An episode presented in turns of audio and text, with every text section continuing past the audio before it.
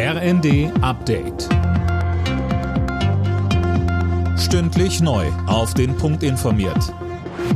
Ich bin Dirk Jostes. Guten Abend. Die Diskussion um Entlastungsmaßnahmen wegen der steigenden Energiepreise reißt nicht ab. Der Chef des Städte- und Gemeindebunds Landsberg fordert in der neuen Osnabrücker Zeitung Zulagen für Menschen mit niedrigen und mittleren Einkommen. CDU-Chef Friedrich Merz kritisierte die bisherigen Entlastungspläne der Bundesregierung. Was soll das eigentlich, dass wir hier für 42 Millionen Menschen 300 Euro pauschal bezahlen? Ich hätte es mir gewünscht, dass nicht 300 Euro für alle, sondern 1000 Euro für diejenigen, die es am bittersten Kosten nötig haben, aus öffentlichen Kassen bezahlt werden.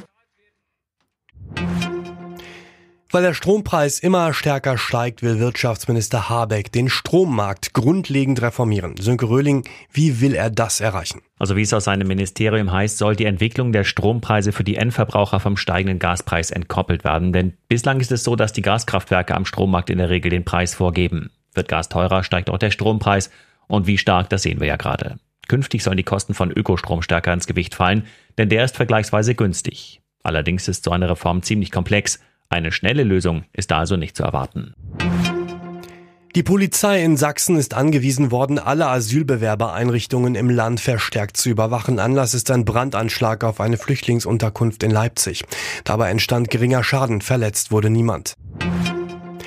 In der ersten Fußball-Bundesliga ist das Topspiel am Abend zwischen Bayern München und Borussia Mönchengladbach 1 zu 1 ausgegangen. Außerdem spielten Hertha BSC gegen Dortmund 0 zu 1, Schalke gegen Union Berlin 1 zu 6, Mainz gegen Leverkusen 0 zu 3, Hoffenheim gegen Augsburg 1 zu 0 und Leipzig gegen Wolfsburg 2 zu 0. Alle Nachrichten auf rnd.de